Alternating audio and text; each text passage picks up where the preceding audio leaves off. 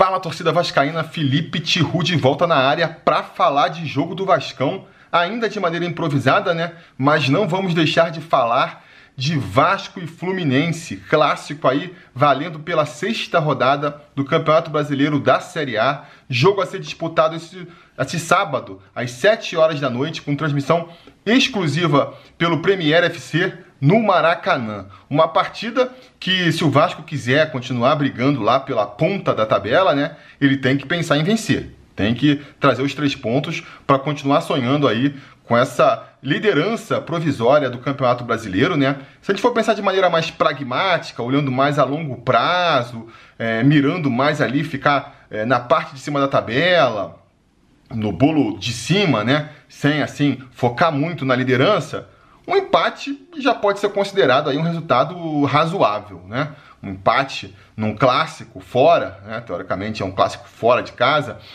Uh, acho que a gente vai mandar no retorno o jogo em São Januário, não é um resultado ruim, né? Por mais que momentaneamente vai, vai ficar um pouco frustrante. O Vasco inicia com três é, vitórias, né? Nove pontos em nove pontos.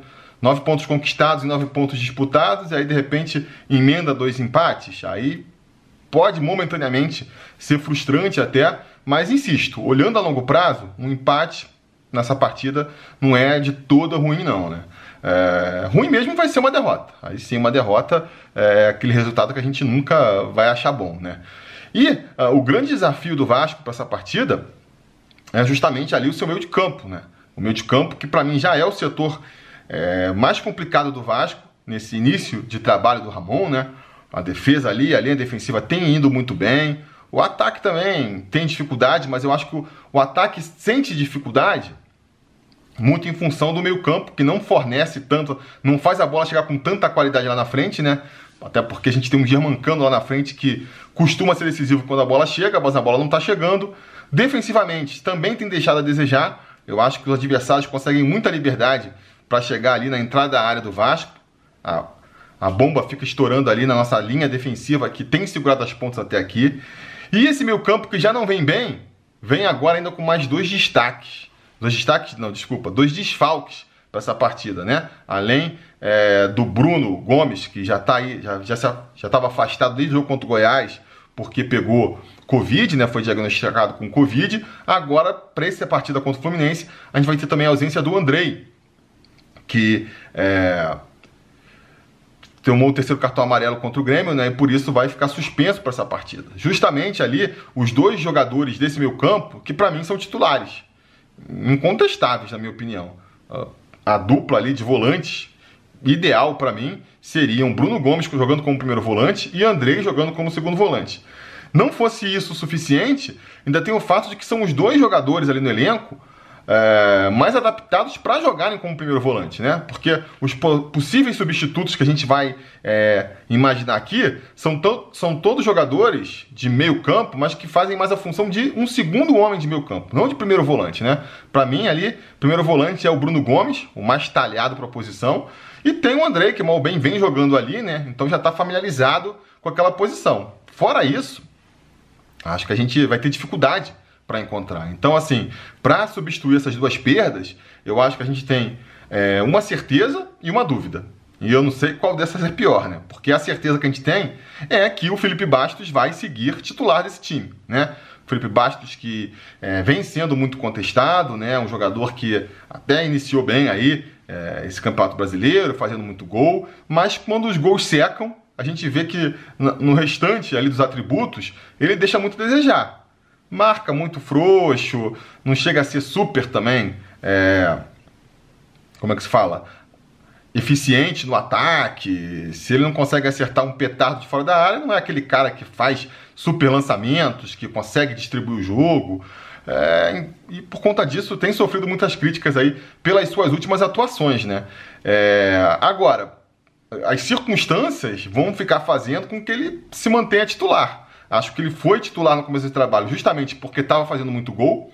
Agora parou de fazer, mas aí as circunstâncias vão colocando ele como titular, porque se bobear, ele já teria sido barrado no jogo contra o Goiás. Mas aí o Bruno pegou Covid, manteve-se o, o Felipe Baixo titular. Agora, além do Bruno, ainda tem a suspensão do, do Andrei. Aí como é que você faz? Você já vai ter que improvisar um jogador ali para jogar de primeiro volante. Já vai ter que botar um cara que, mal ou bem, não está entrosado com o resto do time. E aí você vai e você vai barrar o segundo volante também? Vai mexer em metade do, do, do meio campo?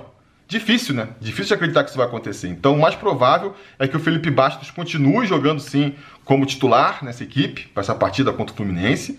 E aí fica a, questão de quem é que vai segurar a bronca de jogar ali do lado do Felipe Bastos, né? Porque você imagina um Marco Júnior jogando do lado do Felipe Bastos, nossa dupla de volante sendo Marco Júnior e Felipe Bastos, não dá. Vai faltar mordida nesse meio campo, né? Mesma coisa vale pro Carlinhos, tem muita gente ansioso aí pelo Carlinhos.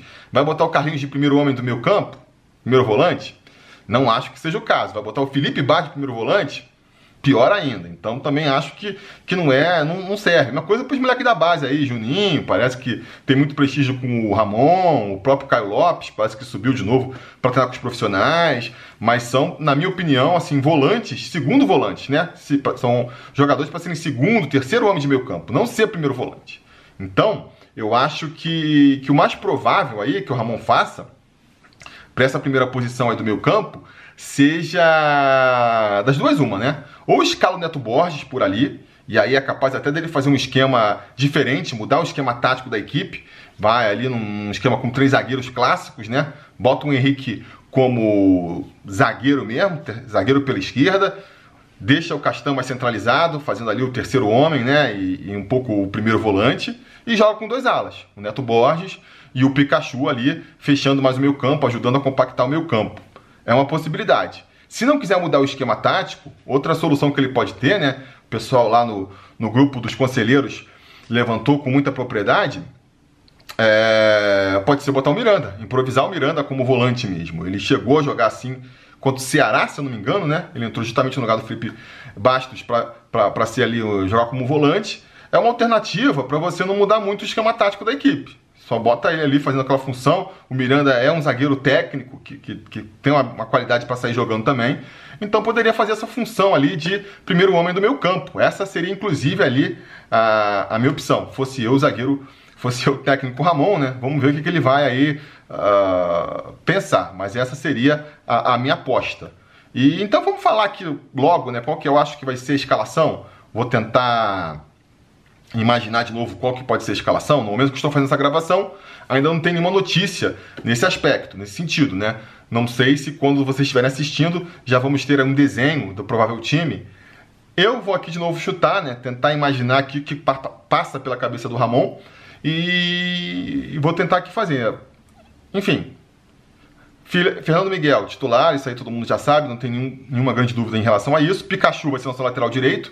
Jogou muito mal contra o Goiás, mas, cara, é o jogador que a gente tem para jogar ali pelo setor, né? O Claudio Vink tá machucado ainda, parece.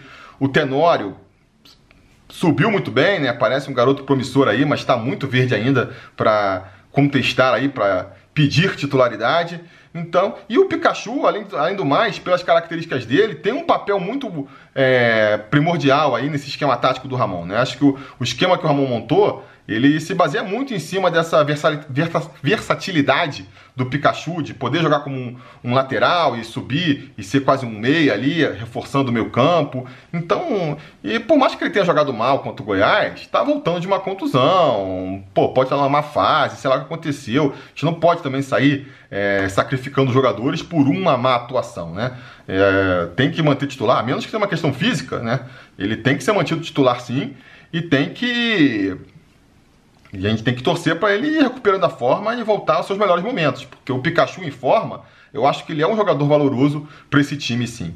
E aí o restante da linha defensiva não tem nem o que discutir, né? Ricardo Graça, Leandro Castan, nosso capitão, e o Henrique fazendo a função ali de terceiro homem, ou terceiro zagueiro, ou então lateral esquerdo, né? No meu campo, que eu já falei, eu iria com Miranda, tá? Para não mexer muito no time, iria com Miranda é, de primeiro volante. Felipe Bastos vai ser o titular, né? Eu até arriscaria botar outro jogador ali, mas vai ser o Felipe Bastos. Fechando o meio campo, a gente vai ter também é, o Benite, nenhuma dúvida em relação a isso. E aí eu acho que a gente pode ter outra mudança. A gente pode ver o, o Ramon fechando um pouco mais o time, né? Voltando a abrir mão ali de jogar com dois é, atacantes mais abertos e tentar fazer de novo o meio campo mais compacto. Já achava isso quando estava imaginando em gravar aqui, e agora, momentos antes de, de, de, de ligar aqui a, a câmera para gravar, eu recebi a notícia de que o Vinícius foi diagnosticado com Covid também, então vai desfalcar o Vasco também, né? Isso aí, pô, é um problema. Acho que antes de começar o, o campeonato, a gente viu aí que metade do elenco do Vasco pegou Covid, né? Eu acho que o, a parte do elenco que não pegou vai pegar agora. Porque tá todo mundo treinando junto, viajando junto. A gente sabe como é que é essa doença aí. Transmite no ar, na conversa, por mais precaução, por mais banho de álcool gel que você esteja tomando, todo mundo vivendo aglomerado ali, e uma equipe de futebol vive aglomerada, a gente viu o pessoal comemorando, todo mundo junto, a vitória depois no vestiário. Vai ser uma droga, porque quem não pegou, vai pegar agora. E aí, a, a gente torce para que aconteça com eles o que acontece com 99% de quem pega essa doença, né? E, e passe sem maiores transtornos, mas vão ficar desfalcando o time. Vocês podem ter certeza que a cada nova rodada vai pintar um novo jogador com Covid aí para desfalcar o Vasco. Esse é um dos problemas dessa nova circunstância em que a gente está vivendo, né? Então, se eu já imaginava que o Vinícius poderia ir para o banco antes, agora sem o Vinícius com opção, né? Agora mesmo que eu acho que ele talvez feche aí esse meio campo para tentar, até porque o Ramon, a gente sabe, ele é pragmático, já jogou meio satisfeito com o empate contra o Ceará e acho que ele vai ficar satisfeito com o empate contra o Fluminense agora também, né? Espero que ele busque a vitória, mas eu tenho certeza que se chegar ali, se terminar empatado esse jogo, vamos dizer assim, o Ramon não vai ficar muito chateado não dentro do, do, do, prognóstico dele. Então, eu acho que pode ser até que a gente veja o Miranda jogando como primeiro volante e eventualmente um Neto Borges, ou então aí sim um Carlinhos, um Juninho, né, entrando nesse time, mas como um terceiro ou um segundo homem. De repente avança o Felipe Bastos para ser um terceiro homem do meu campo e bota ali um Carlinhos ou um Juninho sendo o segundo homem, né, fazendo mais uma compactação do meu campo. Não vou ficar impressionado se isso acontecer.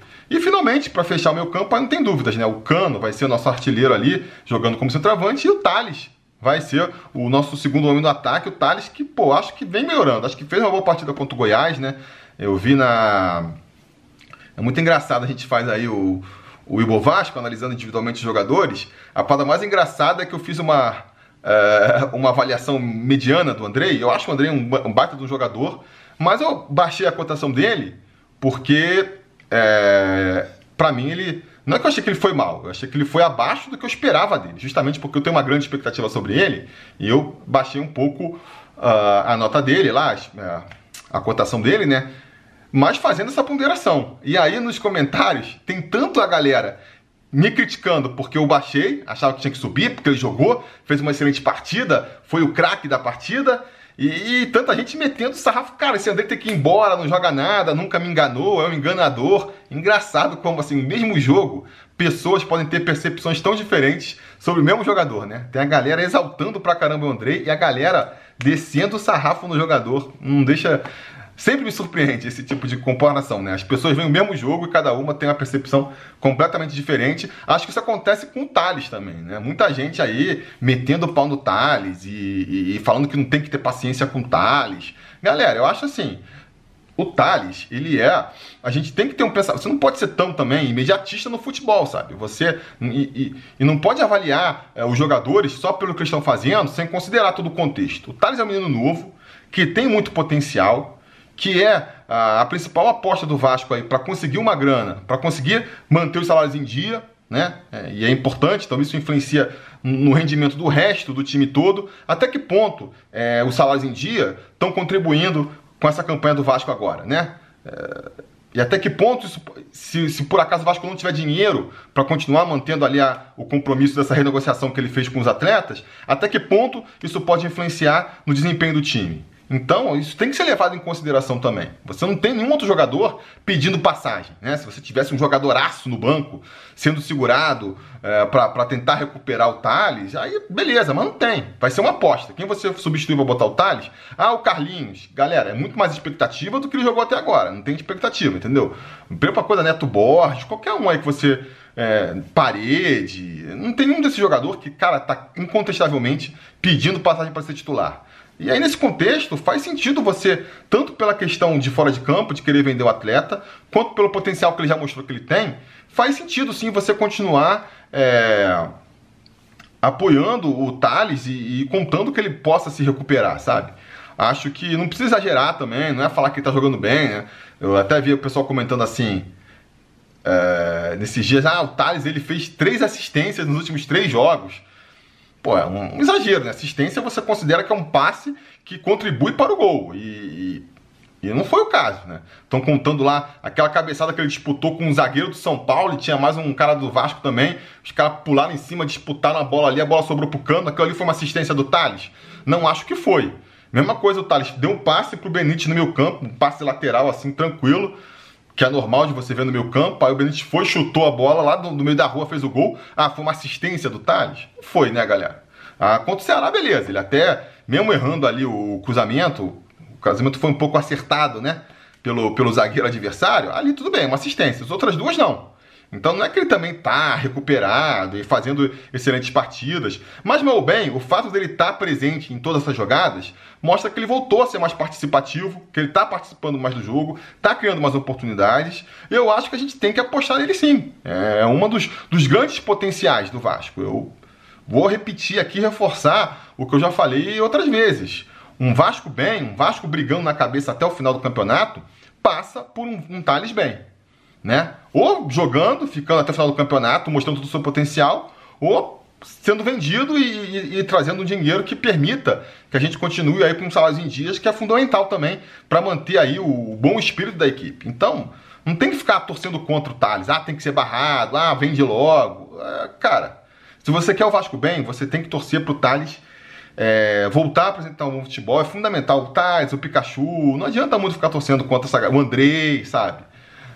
Enfim, eu acho que o time deve ser esse aí. E eu acho que o, o Ramon tem mais um, um, baita de um desafio pela frente, que é montar um time diante desse. E que é um desafio que vai ser constante também né, né, nesse campeonato, que vai ser, cara, tentar rearrumar o time diante dos desfalques. Né? E essa rodada especialmente vai ser bem é, complicado nesse quesito, porque eu acho que a gente está perdendo três jogadores ali bem importantes já estava com. Já tava difícil sem o Bruno Gomes e sem o André, agora vai ficar sem o, o Vinícius também, é um baita um desfalque, mais um desafio, mais uma chance do Ramon mostrar todo o seu ramonismo aí, né? E tentar vir com uma estratégia diferente, de repente surpreende todo mundo de novo ali com um novo esquema tático para tentar arrancar a vitória aí, ou pelo menos sair com um empate, né? Vamos ver o que, que o Ramon é, vai preparar para gente. Estou confiante que, de que podemos sair com a vitória assim, né? Até porque o Fluminense é nosso freguês, né? A gente consegue ganhar deles em situações muito mais difíceis. Por que, que não vamos conseguir ganhar agora? A gente já perdeu para eles na, na, no, último, no, no, último confronto, né? Vamos perder duas vezes seguidas.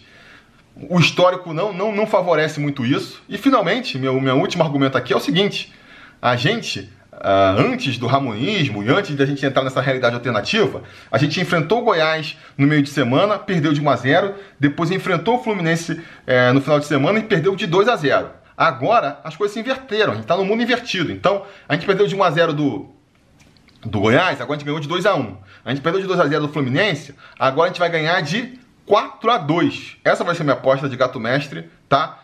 O Vasco vencendo aí de 4 a 2 do Fluminense, dois gols do Germancano, um gol do Thales e um gol do Carlinhos. Carlinhos vai aí, também tá crescendo, tá cada vez tendo mais oportunidade. Acho que ele vai entrar no segundo tempo e acho que ele vai fazer o gol também para a galera delirar de vez com ele. Então essa é a minha aposta. Deixem aí o palpite de vocês aí de baixo. Se você apoia aqui o canal, seja pelo YouTube ou seja lá pelo apoia.tc barra sobre Vasco, uh, o seu palpite já vale aí como pro bolão sobre Vasco, né? Pro, pro troféu Gato Mestre. Não se esqueça de botar também quem vai fazer os gols, porque isso é critério de desempate na hora de ver quem vai ser o Gato Mestre, né? Isso. E não se esqueçam de voltar aí é, depois da partida, né? Porque se tudo der certo nada der errado, assim que o jogo terminar, a gente volta aqui para comentar o resultado. Beleza? Tá combinado? Então tá combinado. A gente vai se falando.